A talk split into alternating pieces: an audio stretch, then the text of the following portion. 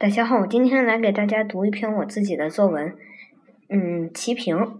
今天我在围棋比赛上遇到了我围棋班的同学洋洋。我们俩势均力敌，喜欢战斗。这盘棋我和他对杀起来，简直天昏地暗，日月无光。一开始直白的杨洋就针对我的风格开始压榨我下方区域，我连忍了好几次，但他下方实在欺人太甚。我那固若金汤的地方能容得他这样欺负吗？显然不行。于是我忍无可忍的开始进行猛烈反扑。我的反扑令仍然在沉沉浸在自己的奇思妙想中的洋洋猝不及防，慌乱中他那小块主力部队只能丢盔弃甲的溜回自己的大本营。下方的战斗刚刚平息，我在对手空中挑起争端，开始新一轮绞杀。这可激怒了洋洋，他一通穷追猛打，试图将我的黑子全部歼灭，而我的目的也是将。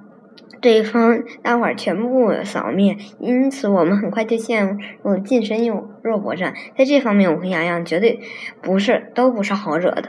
因因此，一一场恶斗即将开始。这个局部中，我有重兵把守，因此选择正面进攻。而洋洋的白子也不缺外援，他明显想要从外面包抄围歼黑子。这场战斗实际上谁也没有嗯十足的把握。战斗从杨洋的中间居空蔓延到了下方，他刚逃回大本营的主力部队又岌岌可危起来。看那，嗯，杨洋涨红的脸和紧皱的眉头，我相信他正在心急如焚的判断，上方和下方我应该保全哪一块呢？经过长跑，杨洋。杨洋下出了妙手，这一顶将我的棋分断开来，使局面变得极其混乱。我看到这时候觉得很无奈，只好选择杀掉下方大块，杨洋保全上方时空。